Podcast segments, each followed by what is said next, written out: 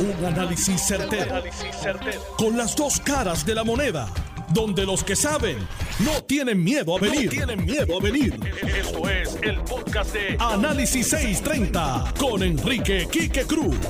Buenas tardes, mis queridas amigas, amigos. Vamos, vamos a empezar por la más fácil. Por la más fácil. La que, la que me lanzaron hoy por debajo de la, del brazo. El líder de la minoría en el Senado, por el Partido Popular, Aníbal José Torres, denunció ayer, salen los periódicos hoy, el récord de ausencia de Jennifer González. La noticia, según él le explica, dice que en un periodo de 15 meses, ahí ya hay un problema cuando yo hago el análisis. Y el problema estriba en que ellos escogieron 15 meses consecutivos, donde con mucha probabilidad, pues, son los 15 meses donde muestra una ausencia grande pero no, por lo menos yo no he visto cuál fue ese periodo, sería bueno verlo. Pero eso no es la parte más, más vertebral de todo esto. La parte más importante de todo esto es por qué Aníbal José Torres es el que sale diciendo esto. ¿Por qué no fue su tocayo, Aníbal Acevedo Vilá? Aníbal Acevedo Vilá lleva hablando hasta mientras duerme sobre Jennifer González.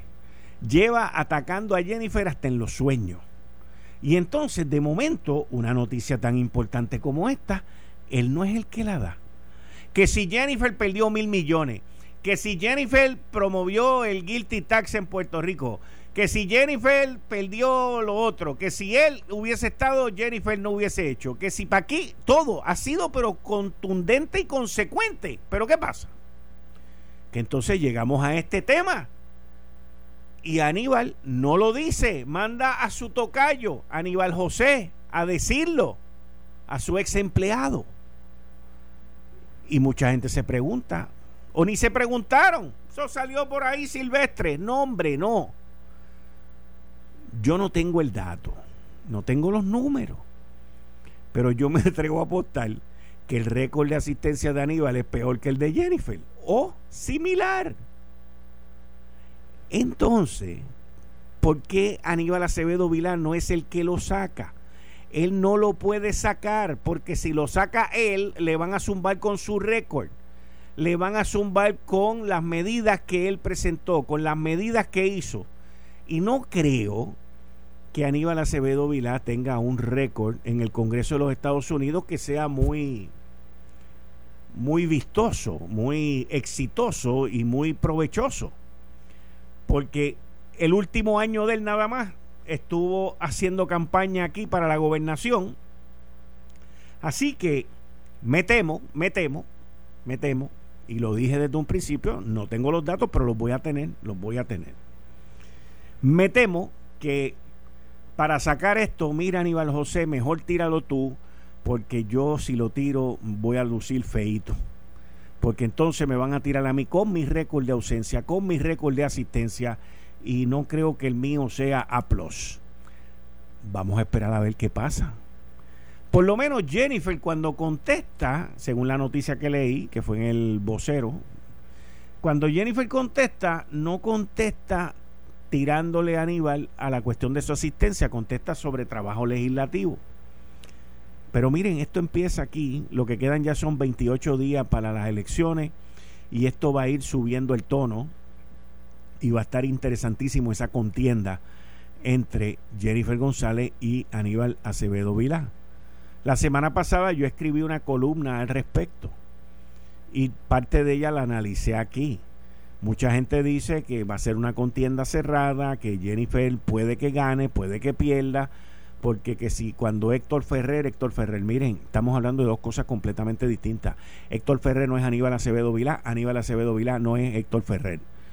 Y la muestra está en el apoyo que la gente, el pueblo popular le dio a su hijo, que sacó más votos que nadie para la Cámara de Representantes. Así que la razón, yo entiendo, principal, según el análisis que les acabo de presentar a ustedes, que Aníbal José Torres presentó esto de las ausencias es porque las ausencias de Aníbal no son muy muy chuchín que digamos. Pero vamos para el próximo tema. Hoy los populares están acaparando la semana completa, empezando el lunes. Charlie Delgado vuelve de nuevo. Esta es como la canción de Ricky Martin. Vuelve, vuelve, vuelve. vuelve de nuevo a hablar de perspectiva de género.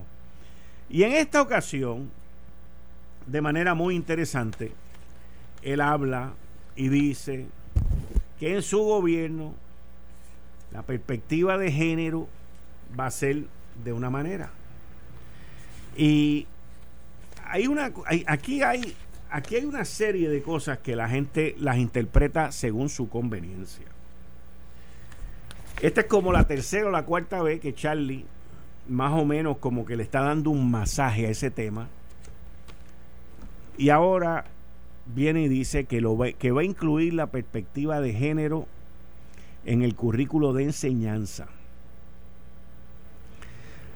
Con una base de equidad y de respeto a cada persona. Eso está un poquito más adobadito que lo que ha dicho últimamente, inclusive en las redes. La realidad es, mi querida amiga, amigo, que Charlie Delgado, sobre lo que tiene que ver en cuanto al género, no la perspectiva, no la ideología y no las otras cosas fantásticas que un grupo minoritario se inventa por ahí. La realidad es que Charlie Delgado, desde el último debate para acá, estamos hablando de 7, 8 días, ha sonado muchísimo más conservador que el mismo Pedro Pierluisi en cuanto a ese tema. Y sus asesores, que fueron los que se friquearon, los que se paniquearon, los que se asustaron, los que les dio el, ataque de histeria ese domingo del debate, pues han ido buscando la manera de masajear, de maquillar en lo que Charlie cree versus lo que ellos quieren escuchar. Estamos hablando de un grupo tan y tan minoritario y minúsculo, los que llevan esta portavocía, que Charlie sabe que el grupo de los religiosos es muchísimo más grande que esas personas que llaman eso. Pero, por otro lado, se comprometió también a declarar una emergencia nacional sobre la criminalidad de género también.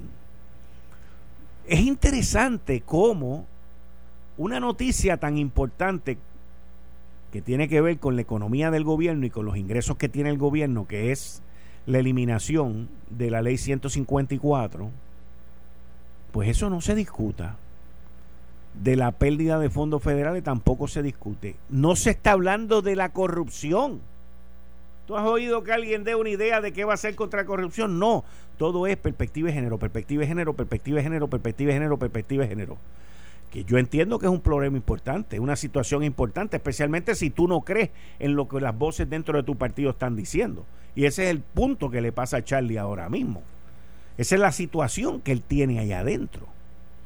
Pero la realidad de todo esto es que por más que lo maquillen, la realidad va a ser otra después que gane. La realidad va a ser en la que él cree.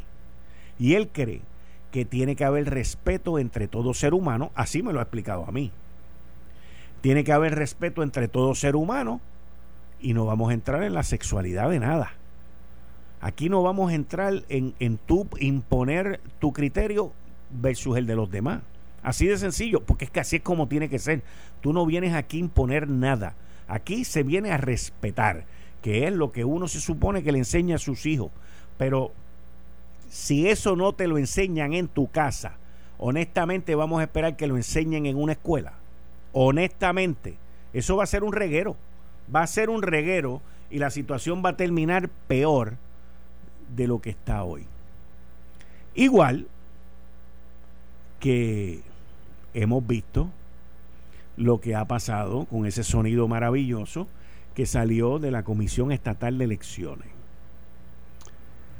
Esta persona, Nicolás Gautier, que ha estado ahí, fue inclusive presidente de la Comisión Estatal de Elecciones este cuatrienio por el Partido Popular, porque los PNP no tenían a quién nombrar ahí. Y él, pues, hace unas declaraciones y se las grabaron. Lo interesante es que al final él dice que esta va a ser la última reunión que se va a hacer que la gente se le permite tener celulares. Pues yo creo que fue una muy tarde. Y lo segundo es que dice que el que se atreva a quejarse de él tiene sentencia de muerte. Entonces, hay gente en PNP y populares que entienden que esto fue sacado fuera de contexto.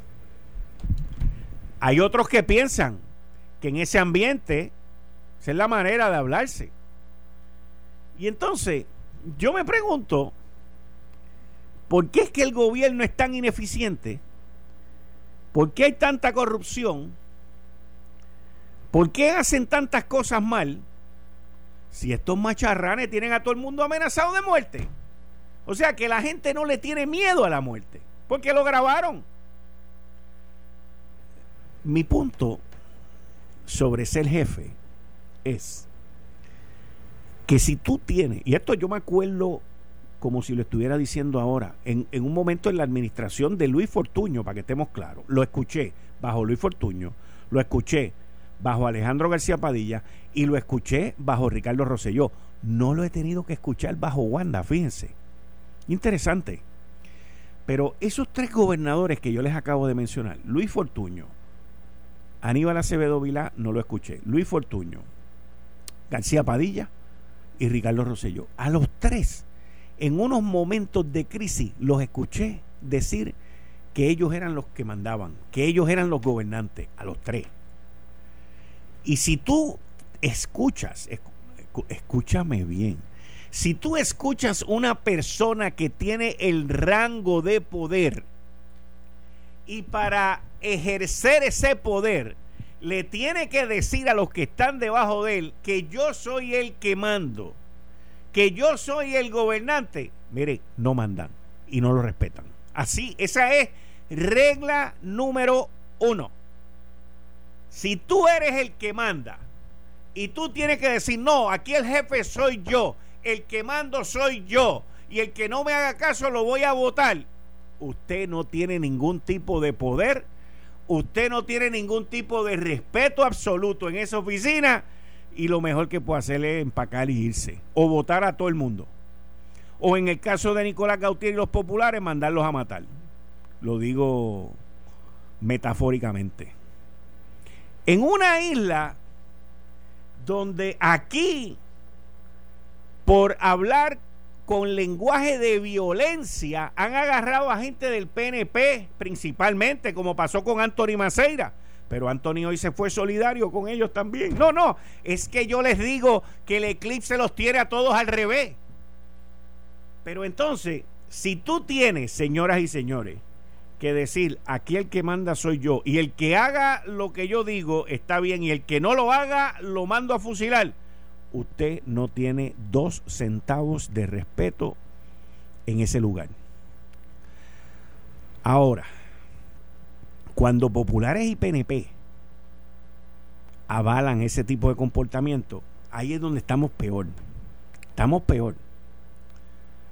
Porque en el Puerto Rico de hoy, olvídense de eso, en el mundo de hoy, esa no es la manera de tú ser jefe.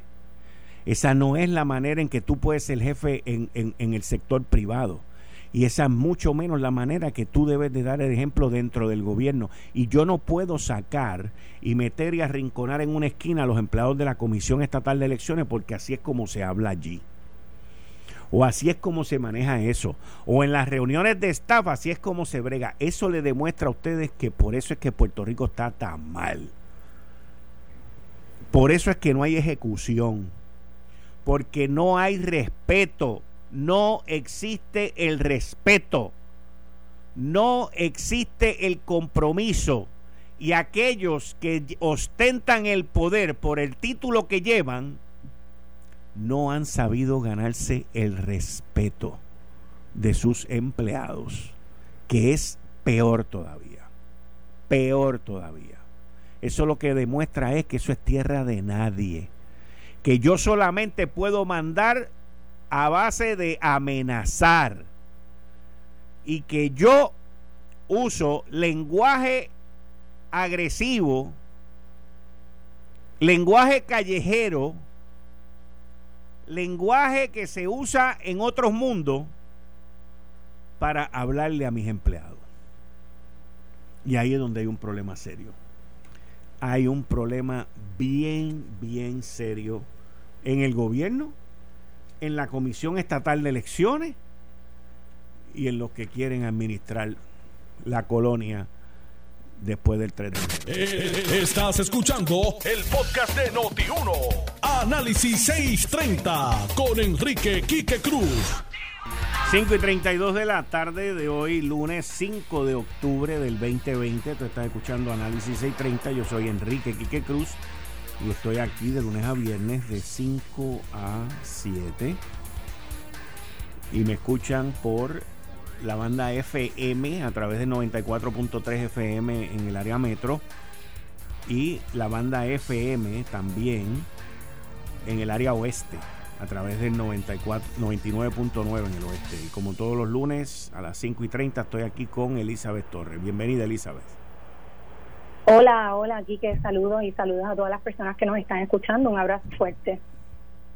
Bueno, otra semana más donde lo único que se está discutiendo es la perspectiva de género y no se discuten otros problemas adicionales a ese que existen en Puerto Rico.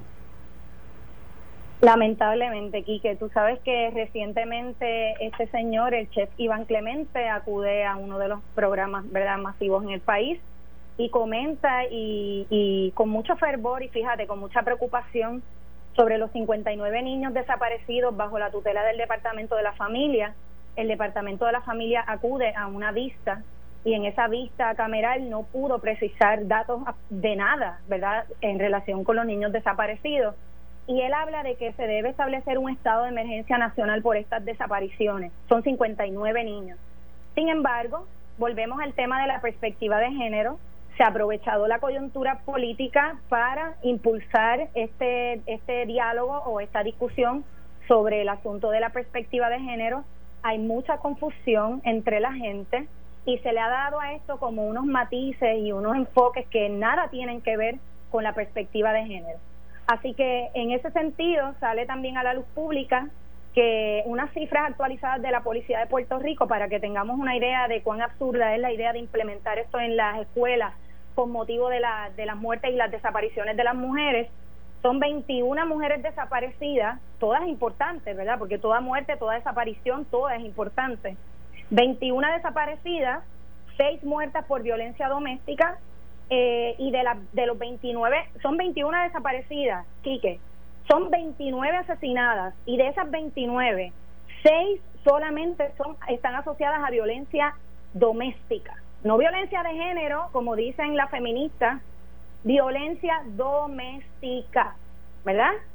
Y entonces, muchas de esas muertes, de esos asesinatos, hay cuatro que fueron por drogas, dos que fueron en medio de robos, tres que fueron por eh, crímenes, ¿verdad? Asociados también a crímenes pasionales, entre ellas parejas de, mujer a mujer, no necesariamente con un hombre, nueve por venganza o rencillas en la calle y tres en medio de peleas. O sea, si nosotros tenemos esto claro, ¿cómo nosotros vamos a establecer un estado de emergencia? Porque hay nueve mujeres que murieron por la ley de violencia doméstica, lo que no implica que no sean importantes pero hubo 333 asesinatos de hombres por distintas razones. También hay hombres que han muerto a manos de mujeres, creo que son cuatro o cinco.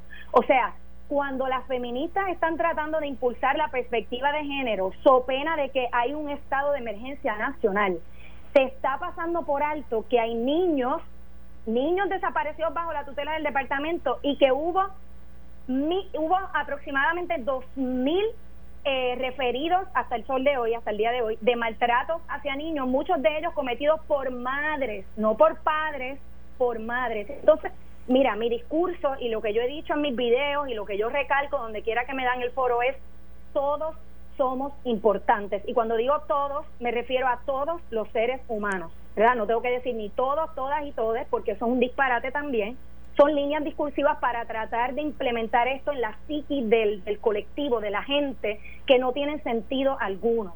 La perspectiva de género, y lo quiero aclarar, Quique, otra vez, porque Charlie se pronunció hoy y hay una senadora también, la senadora eh, por el distrito de Mayagüez, que también está haciendo unas propuestas aberradas, bizarras y totalmente eh, totalmente enajenadas de los datos y de la realidad fáctica, que es lo que a mí me preocupa. y totalmente ancladas en emocionalismo. La perspectiva de género, que la palabra misma lo dice, la perspectiva es un punto de vista y el género se refiere tanto a hombres como mujeres y nuevos géneros que han surgido, ¿verdad? Si vamos a ser justos con esto, pero está atado a la ciencia también. Ellas alegan que esto no tiene que ver con la sexualidad.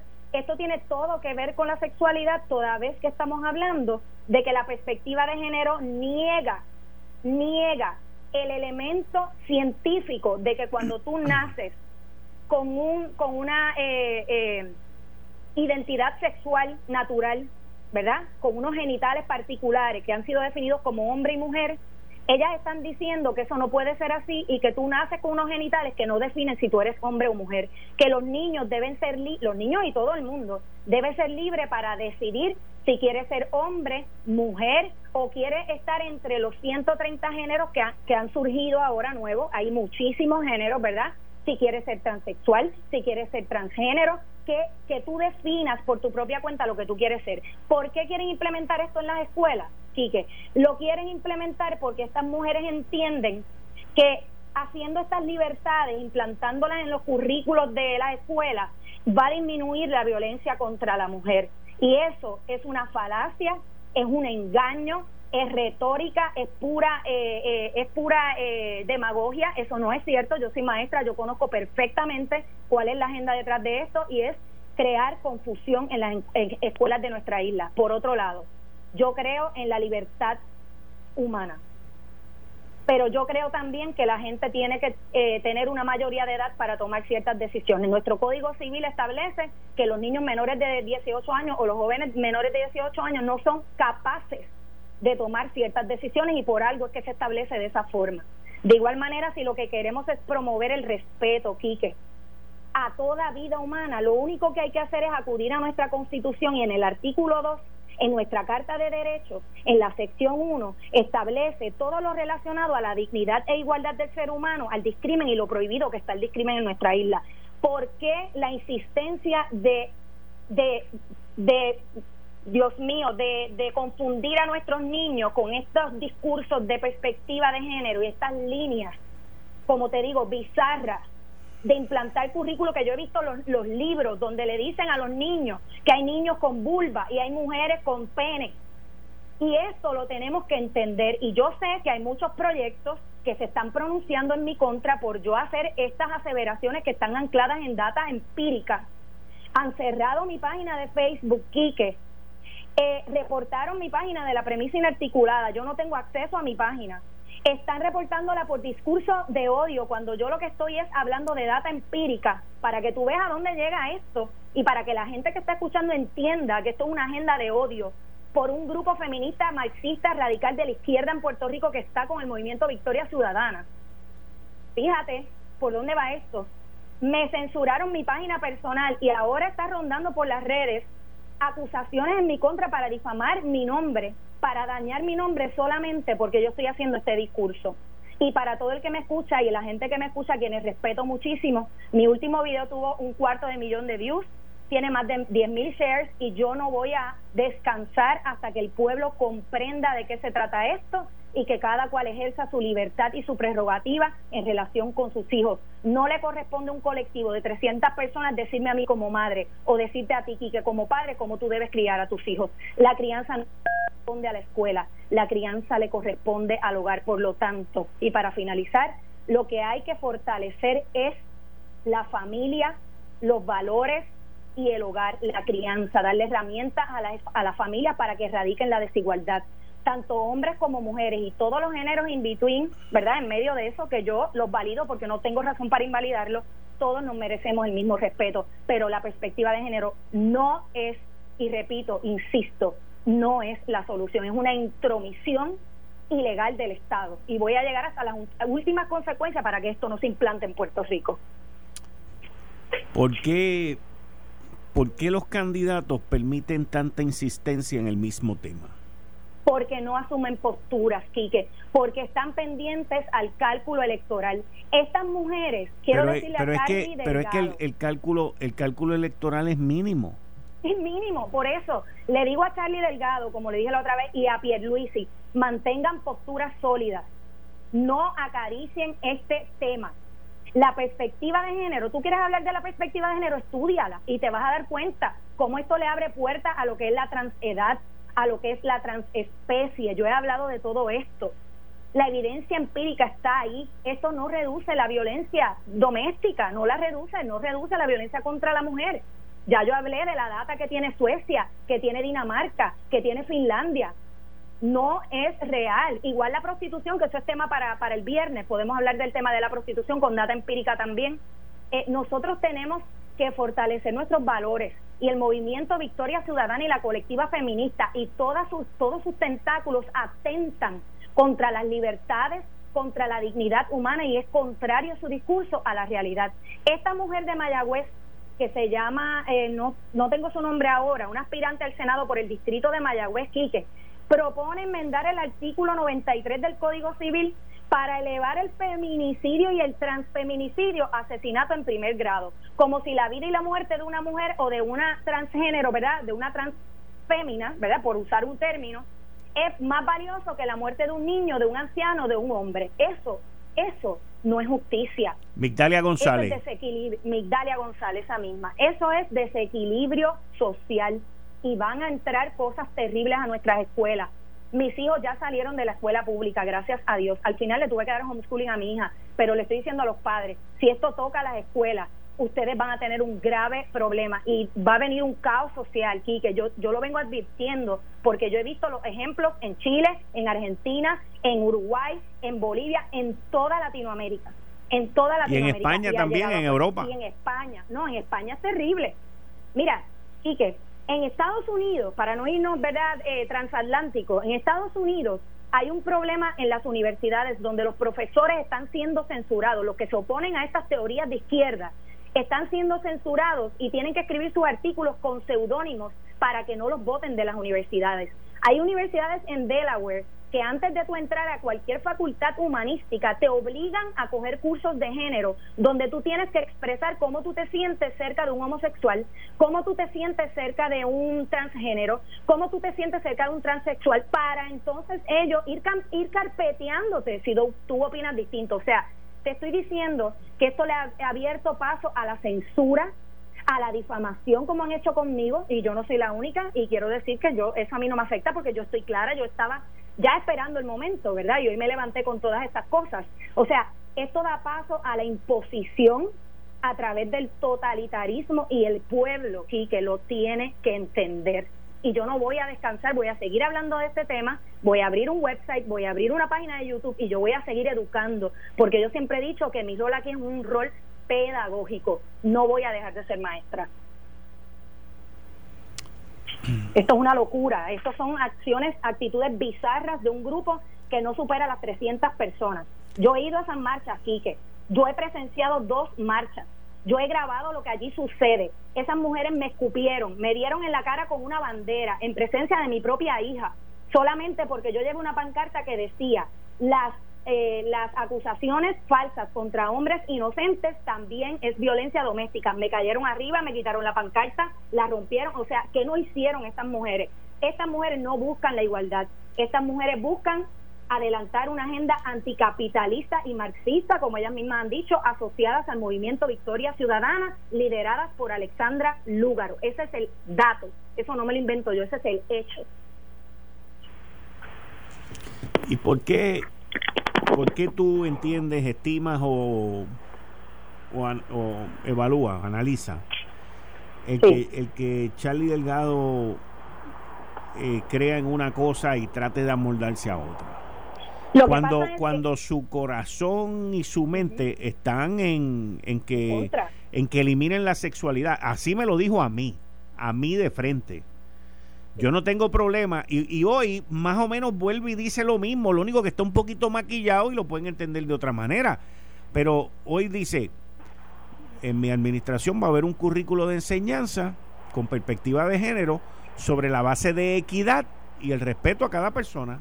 Pero él, pues siempre, él siempre ha dicho que la sexualidad no va pues no puede hablar de perspectiva de género. Él está hablando de un currículo de enseñanza basado en ese artículo que yo te leí y eso es lo que todos debemos promover porque en eso ante la ley Quique no existe género, no existe color, no existe si eres gordo, si eres flaco, si eres bajito, no importa. porque nuestra dignidad, la de todos, la de todos los seres humanos, la dignidad de todas, de todas las personas vivas, es la misma. Entonces Charlie quiere, quiere, él trata de, de conectar el, el, el, asunto de perspectiva de género con el asunto de la enseñanza equitativa, ¿verdad? Según él. Eso es un disparate, porque cuando tú hablas de perspectiva de género, obligatoriamente, contrario a lo que dicen estas organizaciones feministas disfrazadas de igualdad, tiene todo que ver con la sexualidad, te lo acabo de explicar tiene todo que ver porque la perspectiva de género desplaza la sexualidad, desplaza la ciencia, desplaza los genitales con los que tú naces y le da una, un nuevo un nuevo significado, ¿entiendes? Entonces, con esas cosas hay que tener cuidado. ¿Por qué Charlie hace esto? Porque Charlie, igual que Pierluisi, que también fue evasivo con este tema, ¿verdad? Y trató de irse por el mismo, ay, que vamos a establecer perspectiva de género, pero que no tenga que ver con esto, con aquello y con lo otro. Esos son disparates hay que asumir posturas claras. ¿Por qué lo hacen? Porque los medios promueven la perspectiva de género. Ya tuviste allí Cifredo que estaba inclinada por esas líneas. La prensa, primera hora, todos estos periódicos y toda la prensa han sacado un montón de artículos relacionados con esto y todos están de acuerdo con la perspectiva de género. Yo los veo en Twitter. Los medios están a favor de la perspectiva de género. De hecho, la colectiva feminista en construcción censuró a Guapa por Guapa haber hecho una comparación entre las muertes la cantidad de muertes entre hombres y mujeres. Y le dijo que eso era una afrenta a la seguridad de las mujeres. ¿Por qué? Pues entonces estamos hablando de supremacía femenina. Y si es supremacía, eso es contrario a la igualdad. O sea, eso es lo que está pasando con nuestros líderes políticos, que no solamente están velando el cálculo político, sino que no quieren ser atacados por los medios, que los medios son de izquierda la mayoría, y eso lo sabe todo Puerto Rico, y que la izquierda está asociada a todas estas cuestiones del marxismo cultural que tiene que ver con ideología y con, y con otras cuestiones. Esto es bastante fácil, lo que pasa es que en 15 minutos es difícil, ¿verdad? Uno tratar de, de conjugarlo todo, pero todo tiene que ver con la nueva izquierda. He hablado mucho y el tiempo me sigue dando la razón una y otra vez. Alexandra Lugaro trae el tema de la prostitución agarrado por los pelos y ese debate de la juventud, y esto es una conjetura mía y, me hago responsable de mis palabras, yo estoy segura, porque Metro es la, el que le da las columnas a toda esta gente todo el tiempo, y eso usted lo puede ver ahí, yo estoy segura que ese debate de la juventud fue creado para resaltar la imagen de Alexandra Lugaro y para introducir estos temas a la discusión pública en Puerto Rico, cuando aquí hay otros asuntos más imperativos y más neurálgicos que estos asuntos de un grupo minúsculo de esta sociedad. Yo te, mira aquí que yo he recibido amenazas de muerte, yo he recibido insultos, que yo tengo todo eso ahí, yo tuve que hacer querellas de las personas que están difamándome. O sea, mira a dónde llega esto, que yo por decir lo que estoy diciendo en tu programa, en un video, me quieren censurar. ¿Por qué? ¿Cuál es el miedo de que yo dé otra postura? Si a fin de cuentas estamos hablando de perspectiva, la gente lo que necesita es informarse y decidir pero hay que darle a la gente la libertad de decidir basada en distintas posturas. Mis posturas están ancladas en evidencia, las posturas de esta gente no están ancladas en evidencia. Ninguna de ellas se puede dar evidencia de cómo la perspectiva de género reduce la violencia contra la mujer. Ninguna. No la tienen. Entonces me retan públicamente a que yo debata con ellas. Yo no quiero meterme en, en debates que las van a humillar, porque yo estoy clara de lo que yo estoy hablando. Yo estudié todo, todas estas posturas desde el 2004, cuando yo empecé mi maestría, que cogí cursos de género con, con Barceló Miller, que es la diosa de estos, de estos, ¿verdad? ¿verdad? Que la llaman así la gurú de estos temas en la UPR. Yo cogí clases con ella y yo me estudié a Judith Butler y todas estas Biblias que ellas utilizan. No existe data empírica. La data empírica apunta a lo contrario y ellas como no pueden bregar con esa situación de que la data, la realidad es distinta al discurso que ellas evocan y que ellas promueven, se molestan, entonces te insultan, te agreden, ¿ves? Te censuran, te persiguen. ¿Ves, Quique? Entonces, ¿cómo nosotros como, como una sociedad que nuestra propia constitución está anclada en la fe en Dios, no lo digo yo, nuestra constitución está anclada en la fe en Dios, está así claramente ahí al principio, el preámbulo lo dice, anclado en el Todopoderoso, eh, que lo que implica es que tenemos unos valores arraigados. ¿Cómo vamos a abrirle la puerta a toda suerte de locura a nuestra sociedad, sobre todo cuando se trata de nuestros niños. ¿Es que acaso los niños no valen nada?